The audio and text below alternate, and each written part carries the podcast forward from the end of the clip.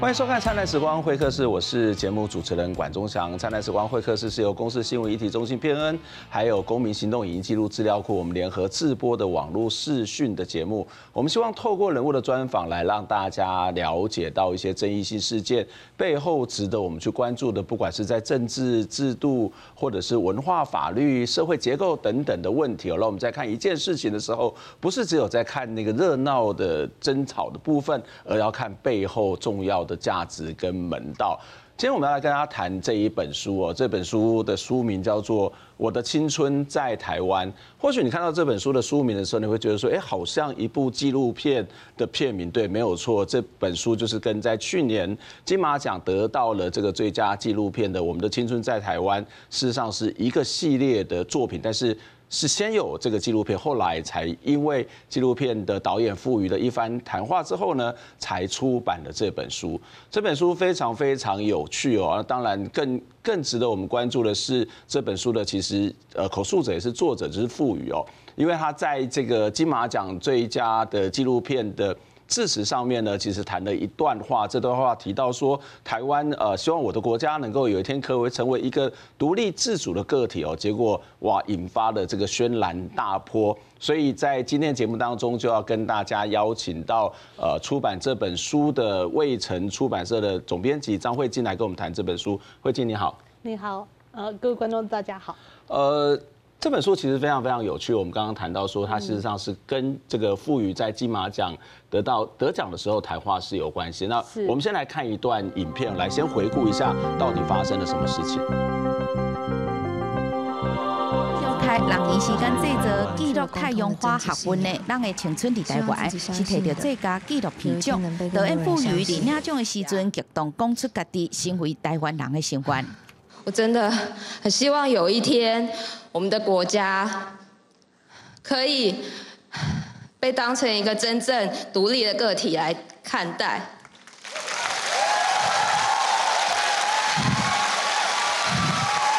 这是这是我身为一个台湾人最大的愿望。谢谢大家。虽然这番言论和中国网军攻击，不过台湾网友是真欢喜。另外，中国演员涂们在颁发最佳女主角奖的时阵，这段自我介绍是引发台湾网友的围攻。特别荣幸，呃，再次来到中国台湾金马做颁奖嘉宾。提下最佳导演奖的中国导演张艺谋，上台时阵嘛讲到中国电影传承，即系中国言论，点动着两岸的神经。随后举行的金马酒会，中国影人是专属拢无来，互外界解读，甲台顶纪录片导演台湾独立的言论有关系。对此，金马奖主席李安强调，只要来金马奖就艺术论艺术，无希望有政治事件干扰，伊尽量做到主人伊尽力啊。文化部长郑丽君是打出个富裕的相片，强调台湾是亚洲上自由、民主、多元、热情的国家。台湾的金马奖为所有电影工作者打造一个尊重电影艺术、够创作自由的国际奖项。但请会记，这是台湾，不是中国台湾。记者综合报道。这本书呢，其实呃，在谈的是刚刚提到说傅予的一段谈话，跟刚刚看到的影片金马奖得奖的致辞感言是有很大的关系哦。我再把这句话再重复一次，他说：“我真的很希望一有一天，我们的国家可以被当成一个真正独立的个体来看待，这是我身为一个台湾人最大的愿望。”当他说出完这本书这呃这这一句话之后呢，其实哇，当天的金马奖后来的这个发言得奖者的发言，几乎都已经所谓的泛政治化，甚至最后的晚宴，中国来的这些影人呢，其实也不太愿意去参加，那甚至导致了今年的金马奖的这个呃颁奖典礼当中，香港包括中国的一些呃电影界的朋友也拒绝来参加这一场的这样的一个盛会哦。呃，可是我觉得有趣的是，这本书告诉我们一件事情，就是其实他谈这句话，并不是为了金马奖而准备的。是，原来他是为了台北电影节而准备的。哈，他的纪录片在台北电影节也得了当年的纪录片的奖。嗯，但是台北电影节其实有两个奖哈，就是一个得了纪录片之后，他有资格去角逐另外一个当年的百万大奖哈，跟剧情片一起来角逐。可是，于是他就准备了第二段的发言，那就是这个内容。OK，但是那一年的百万大奖是幸福路上得了，啊，所以他就没有机会在那天的场合去说。但他就觉得说这段话还是非常表达他自己的心声，他想下一次有机会的时候一定要说出来。可是很有趣的就是金马奖的典礼呢，跟台北电影节的典礼出席的人是本质上是非常不同的。哈，就是金马奖有很多的港台港中影人，啊，所以呃他。在书里面也有说明哈，就是说你也可以说他没有那个政治敏感度哈，但是对他来讲，他是确实是准备的那一段话，他就觉得下一次有机会就要讲，就下一次的场合就是金马奖，好，那也因此而引发了那个刚才我们说的那些政治的。所以这些后来整个的政治风暴，我相信是始料未及的，因为他本来就不是为了这个金马奖而准备的感言，那他可能也没有意识到说，哇，这个台下有很多是来自于中国、来自于香港，甚至在这个在他得奖之前的这个致辞呢，这个得奖的致言说，哇，好多的是中国的电影，所以整个脉络加起来，其实让他觉得说，哎，你是不是在反击？你是不是不不是大体等等哦？对。那但是他的确是面临到这么大的这个冲击，他怎么去？面对这一切，他怎么去看待这一切呢？我觉得非常有趣的就是说，傅予他其实在那个之前，并非是没有跟中国影人，或者说比较他比较像是跟独立制片跟纪录片界的影人有所来往的，他是有的。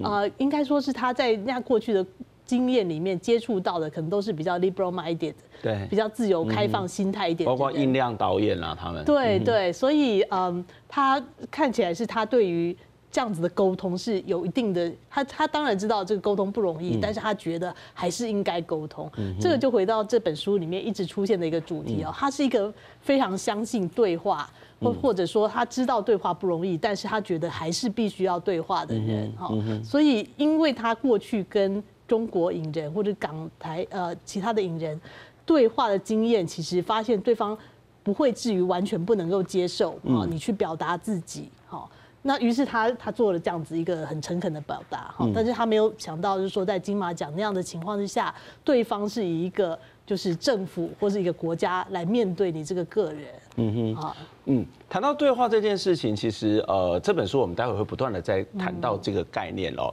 不过呃，既然他是在台北电影节去准备了这样的一个讲词，所以他在当时一定也有一些他自己想象跟假设的一个对话的对象吧。哦，在在这个书里面，嗯，他其实提到，呃，一个对话对象，就除了是影人影，呃，同样的这个电影人之外，其实还有一群是他认为是这个，嗯，他在里面说，就是所谓的台派青年，嗯哼，就是说他因为他的成长过程非常特别，他本身是。父亲是马来西亚的华人，母亲是印尼的华人。哈，当然父母亲都很早就移民到台湾来。他是在台北出生长大的。哦，那他的家庭背景其实小时候，如果我以我们现在用蓝绿来分的话，就是所谓的泛蓝的家庭。嗯哦，那他在成长的过程之中，他是一九八二年出生。呃，也就是说，他的成长青春的成长过程，差不多跟台湾的民主化的历程是。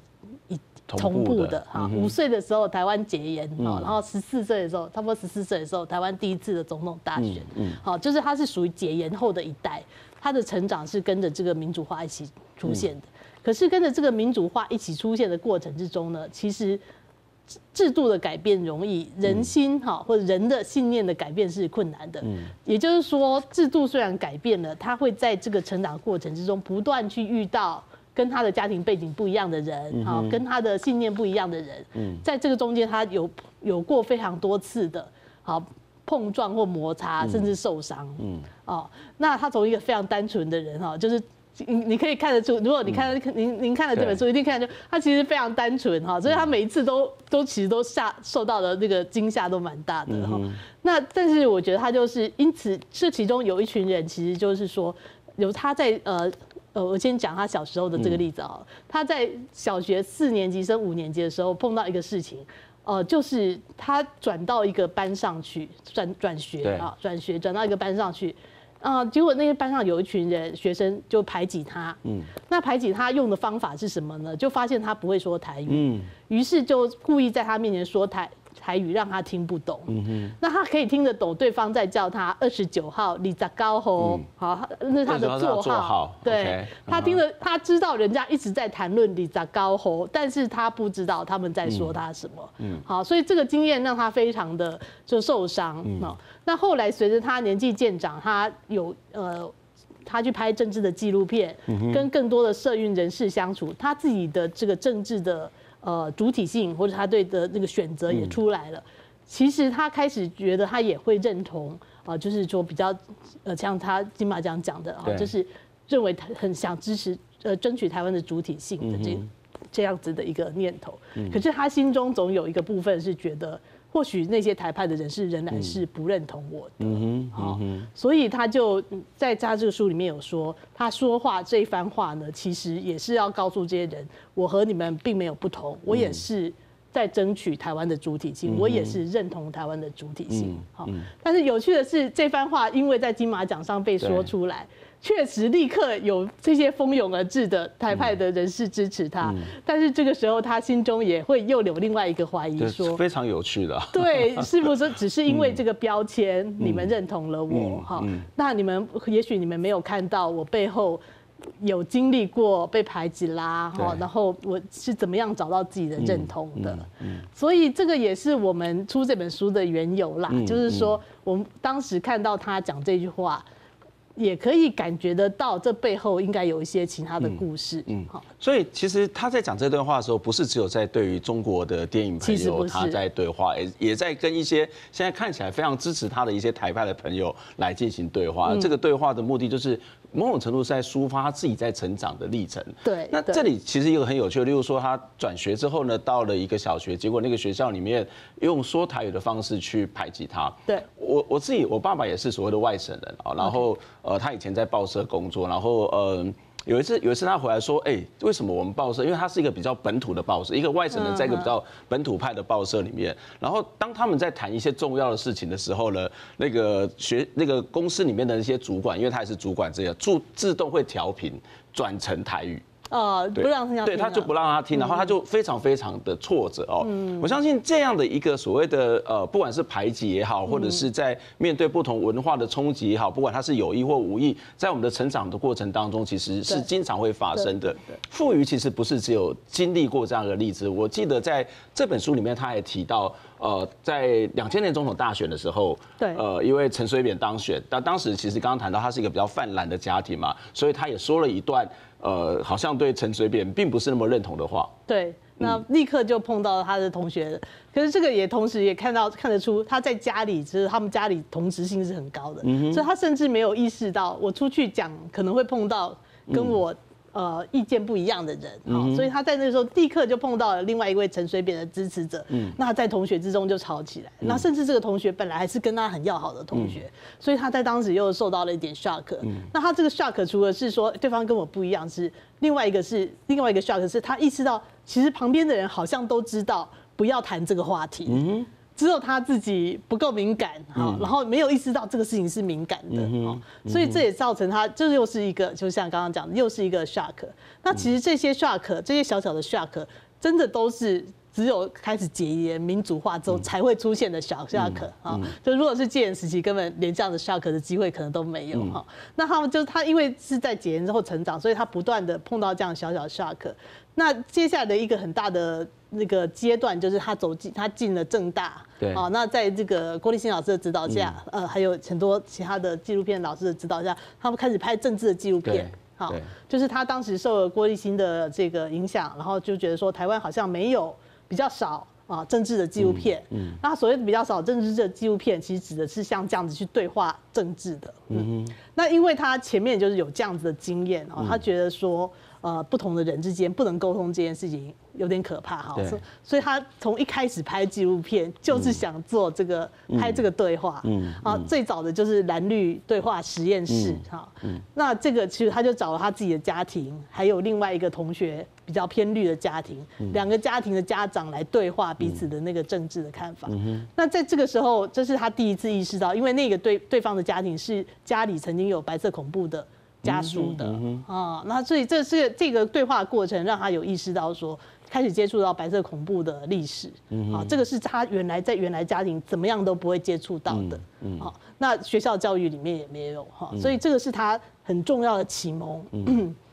所以在后来他的很整个拍片的历程，其实包括呃我们一起照镜子啊，或是蓝绿对话实验实验室啊，或者是我们的青春在台湾，他其实都不断的在讲一件事情，蓝跟绿的对话。是，所以很有趣，就是他的作品充分的反映出他的焦虑，充分的反映出他的想要突破的一种限制。对，他是一直反映出他一直想要找自己的出路，对吧？对，我觉得是啊，那个那个找想要找自己的出路里面，应该是有一种就是说，嗯，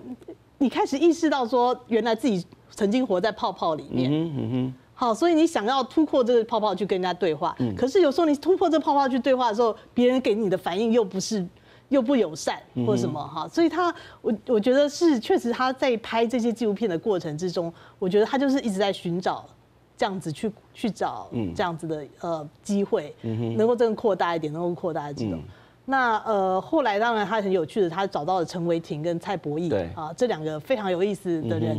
一个是大陆来的陆生啊，另外一个是一个就是太阳花学运前非常有魅力的学运领袖。但是原来他认识他们的时候，他们两个都还不是明星级的人物啊。那就咦都两个，一个是一个非常毒哈，一个是大陆来的，嗯，好，然后他就开始跟他们。拍跟拍他们，有点像是被他们吸引哈，就从他们的眼光去看啊，去看他们的政治立场有什么。我们等一下再回过头来谈这一段，他怎么去认识他们，然后到底怎么去完成这个作品，在拍的过程当中遇到什么样的冲突。我们先休息一下。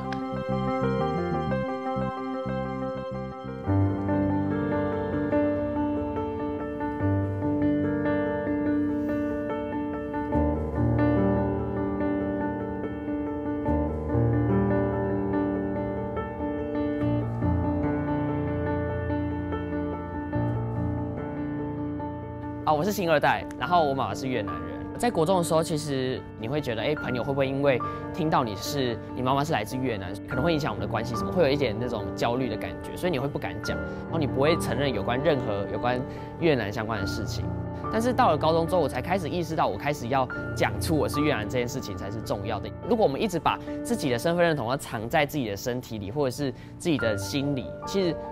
没有沟通的机会。我第一次讲，我记得是在自我介绍的时候，我就讲说我妈妈是来自越南，然后大家没有什么反应啊，就哦好，然后就过了。他们根本觉得就是这很平常、稀松平常的事情。因为我觉得，无论今天就是我们今天再怎么把新二代变成是一个特殊的族群，我觉得只要你讲出来，或者是只要你敢承认这件事情，特殊也会变得不特殊，因为大家都一样。我好像有听过，就是说，哎，就会觉得就是历史很台湾历史很短这件事情，所以台湾其实是没有什么特色或者是可以连接的东西点。但你可不可以找到你跟台湾连接另外一个点？就有些人会可能会因为觉得说，哎，台湾的这种移民史对让他觉得很有连接，或者你觉得台湾是一个保障言论自由的一个环境。我觉得这些全部都是一个你可以爱台湾，或者是你可以尊重认同台湾其中一个方式，而这个方式是大家需要透过自己。去搜寻，或是自己去想说，哎，自己想要什么，或是自己需要什么，或者是自己从台湾得到什么，就是从从这些思考来，就是自己建构自己对于台湾的认同。我觉得每个人都一定可以建构对于台湾认同，包括我自己是越南人，跟台湾人是一样的，我留有越南的血脉。然后，但是我来到来到就是台湾之后，我会觉得说，哎，那我应该是台湾人啊，因为台湾作为一个包容多元文化的一个岛屿跟土地，我觉得。就是台湾作为台湾人这件事情是很骄傲的，所以我会跟大家讲说我是台湾人。欢迎回到《灿烂时光会客室》节目的现场，我是管中祥。今天在节目当中邀请到的是为晨出版社的总编张慧晶来跟我们谈这一本书《我的青春在台湾》。这是呃金马奖最佳纪录片的去年得主，赋予他的这个口述的历史，然后写了一部跟他自己的成长经验非常有关的一些内容哦。我看完这本书，我其实最如果要把它归咎成三个。关键字的话，大概就是认同、对话以及独立个体。我们待会会继续来谈认同、对话跟独立个体这几个概念哦。刚在上一段的这个破口当中，我们看到了这个影片，这个影片是由这个公共电视青春发言人他们所做的这个呃青少年的国足调查其中访问的片段哦。而这个国足调查其实跟我们今天要谈的东西是有一些关联性的哦。这里有个数字呢，也跟大家来分享，就是根据这个青春发言人他们所做的这个国足调查当中呢，在失策的时间是六月二十一号到七月十四号。然后有两千两百二十三份的问卷，其中有七十八点七的受访者认为自己是台湾人，而这个比例是远高于认为自己是中国人或是两者皆是的这一种选项哦。但是如果把这个文化的概念是拉进来之后呢，受访者会认为自己是台湾的比例还是很高，占了六十二点二，然后认同自己是中国人比例就从零点八到八点二，然后认为两者都是呢。呃，从百分之二十点一到了百分之二十九点四哦。当时我有去评论的这一个问卷，我觉得这个变化其实在今年这几年特别的显著。为什么显著？因为刚好施测的时间跟香港的反送中运动是重叠在一起的，部分是重叠在一起。那我觉得比较有趣的是，你会发现那个国家认同是有很大的差别。这个差别在于，我觉得。我们这个世代的这种所谓的人口的组成，跟这个世代人口组成是不同。例例如说，现在有很多的年轻人其实就是所谓的新移民、新二代，所以他们的认同当然不会是认同一个中国嘛，他大概就是中华民国或者是台湾嘛。那在我们在受教的时候上的历史课都会还会谈到，呃，这个所谓的。呃，中国的铁路要怎么搭？哪里的矿产啊？然后这个还是一个中国为史观的概念。可是现在年轻人他的这个所谓的认同，其实已经开始了转变。为什么？因为他的历史课本跟我们当时是不太一样的。对，我不知道你怎么去看这个数字，而这个数字是不是也某种程度的呼应了傅瑜谈到这本书里面的认同的问题呢？对，就是傅瑜，因为刚才我们前段讲，他一九八二年生，然后就。就是基本上成长在解严后的时代，OK，那所以他整整个成长过程之中，就是要接触到政治哈，就是接触到政治，呃，如同刚刚讲的，就原来是他的家庭是一个这个小小的泛蓝的这样子的泡泡，但是他开始在学校哈接触到不同的人之后，他就一直必须探探出去去跟这些人对话，这个这个经验对他影响非常的深，OK，那同时就是说也有就是说呃除了。在接触到学校教育以外的东西，哈，就像刚刚讲的哈，学校教育可能没有讲到的东西啊，白色恐怖或什么，他在这样子出去探测的过程之中也开始接触到，所以我觉得他确实是如你刚前段讲的，就是他有非常深的焦虑，这个焦虑就是知道说。他原来的小泡泡不足够，嗯哼，但是但是探出去的时候，有时候又会跟人家冲突，嗯嗯。啊，所以这个这个命题对他来讲就一直都在啊，但是他有很有意思的想要再去探再去探，OK，所以这整个过程呢，就是后来他开始拍这个后来得奖的这个影片，好，我的青春在台湾，一开始他就是跟随着蔡博义跟这个陈为廷两个人的轨迹，想去追追随他们去拍这样子的一个纪录片，哦，可是其实很有趣的就是说。最后，在这个这个片子的末尾哈，就是经历了他拍摄 OK 纪录片中间没有想到的哈，就发生了太阳花这么大事，所以他也把整个事情记录下来哈，然后记录，但是正想说哦，这个是否会进到另外一个层高潮的时候，就是碰到这个陈为廷参选哈，但是好他有一个丑闻，然后就退选了，这个事情就戛然而止啊，就是原来以为哈，我们这个世代是否可以继续的前进啊，这个是越来越敞开，越来越某某种程度，我也觉得他会把这个台湾未来的希望，或者是整个政治改变希望，是投射在陈伟霆的身上。对，我觉得应该是。但是他发现，哎、欸，这个人怎么会出了这个错误？怎么会这样子？所以我觉得他当时看起来也是有点挫折的。对，所以呃，他甚至就有点不知道这个纪录片该怎么收尾哈。所以他后来是有一次非常。诚恳的跟这个蔡博义还有陈伟霆两个人面对面啊，这个中间还有一个很有趣的细节，就是他得到了陈可尚导演非常大的鼓励啊。那个陈可尚导演看了这个片之后，就是那个时候他应该是在一个很低潮的情况嘛，就是啊，就是原来的梦想好像忽然怎么忽然停止了，戛然而止，然后破碎，这样不知道该怎么前进。这个时候，那个沈可尚导演看了他已经拍的一些内容之后。看出这个其中的价值，嗯哼，他就是第一个点出给点醒傅瑜说，你现在拍的东西不只是关于他们两个，嗯哼，是也是关于你自己的青春，嗯，甚至也是关于你这个世代整世代人的青春，嗯哼，好，你们有过那样子大家的梦想，那现在呢，哈，嗯，那结果这个事情有点点醒了傅瑜，他就去再去找陈维霆跟傅，呃。呃，对是蔡博弈，蔡博弈，对，他们三个人在做下台。这段在这个书里面有一个非常精彩的描写，哈，就是这个访问者，这个，嗯，啊，他真的也是问得很细，把那个他当时的心境都问出来。嗯，这个在一百九十八页，我念这一段，我觉得这个真的蛮好看。他说他在讲那个剪辑嘛，就刚刚谈到他，呃，其实他在那个去找陈为廷跟这个蔡柏毅，其实有一段是爆哭的。对。然后他，呃，这应该是在那个爆哭之后，他在剪片，然后反复看了这些是。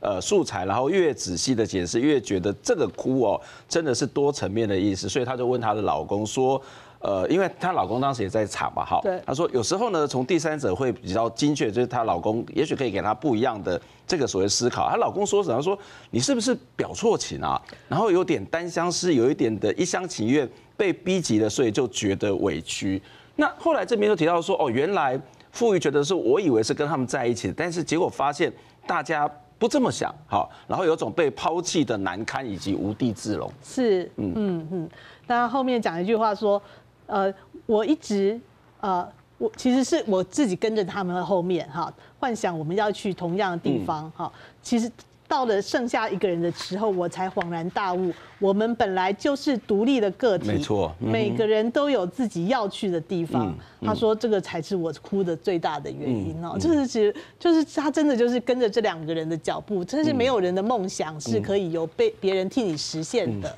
好，这个是我觉得这个是他在后来一个非常大的体会。嗯，啊，就是其实我们很多人可能也会犯这样的错误。嗯，我们就追随着政治的明星啊，或者偶像，希望他们来帮我们实现我们的梦想。可是他们有他们自己的人生要走啊，走到一个阶段他会跟你分手。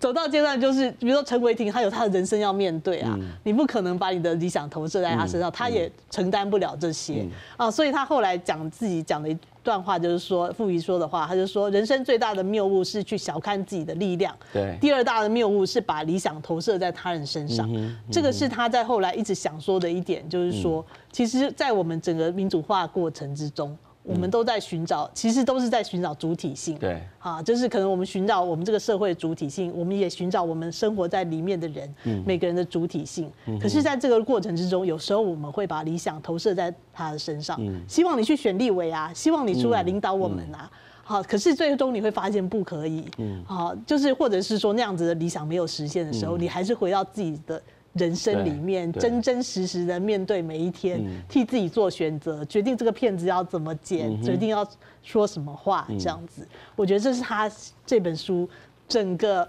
经验吧。然后其中有当然有一段是非常伤痛的哈，就是从那个我觉得我跟你们在一起，结果你们去过了自己的人生，好，从那个集体调回个体。对，但是这个其实才是真正的成熟或者青春的完成。这个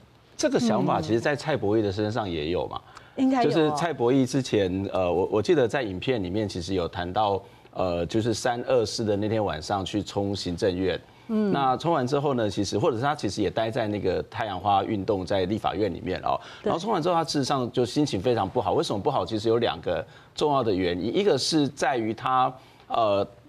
就是一个是在于他自己说，哎，感觉是被骗了，因为觉得这些呃学院的领导者不是那么负责任。另外一个就是在那个现场常常在骂中国，对，然后呃他会觉得说，我自己的解读是，我好像不断的在跟你们一起在做民主化的。运动，可是为什么最后面临到民族主义的时候，你却你们却不断的对把我推开，或者是我好像跟你们不是一体的。对对对，其实蔡柏毅是一个非常特别的中国学生哈。那或许那时那时候那几年，其实有很多中国学生来到台湾以后，他们也去参与到这个民主的现场。那蔡柏毅是其中非常积极的一位哈。那他他去到这个现场，他确实有那个就是很积极参与的。好，他甚至出来选淡江大学的学生会会长等等的哈。那就但是就如你刚刚讲的，去到那里以后，他不断的碰到就是别人在骂中国人、中国猪啊等等等等，好，那这个时候他也面临的同样就是说，好，我是一个独立的个体嘛，嗯、那我我到底在这里面我追寻的是什么？显然我们还是有一点点不一样，嗯哼，这样子，嗯，对，所以整个独立个体是这本书非常重要的概念。我再把他的这个金马奖的那一段谈话，我把它整段念完哦。他说。我们的青春在台湾这部片，很多人以为它是讲政治，但其实在多在谈论青春。青春很美好，但是青春也是容易犯错的时候，尤其是他容易把错误的期待投射在别人身上。那这种错误不只是可能发生在人对人，也可能发生在国家对国家。下面这一段话就是我们刚刚一直不断重复的是，我真的很希望有一天我的国家可以被当成一个真正的独立课题来看待，这也是我身为一个台湾人的最大愿望。嗯，整本书在谈认同，在谈对话，在谈独立个体。我不知道你怎么去看这三者之间的关系是什么？好，我觉得这个真的可能就是我们在解严以后哈，民族化历程之中，你不断会去面对这个。好，你要做一个独立的公民，啊，那你也要为有自己做很多的判断，这个也是一种独立。好，但是同时我们也有就是说，觉得自己所处的共同体哈，或者自己的国家。是怎么样子被看待的？哈，自己是会被呼唤弯弯回家吧？嘛，OK，还是还是就是那你有没有资格去说哦？我我我希望我我我觉得这里已经是我家了。好，你有没有这样的资格说？好，或者对方会怎么样？就是一定不断的会碰到这个。那我觉得我的个人在读就是赋予他的书写哈的时候，我觉得呃，大家我觉得我觉得最终会到一个就是说你的你的这个个体性。嗯，好，这你的主体性不能够是依赖于别人对你的看法而存在的。好，你你就是你一定会碰到别人的看法跟你的主体性有所不同，但是你的主体性要去，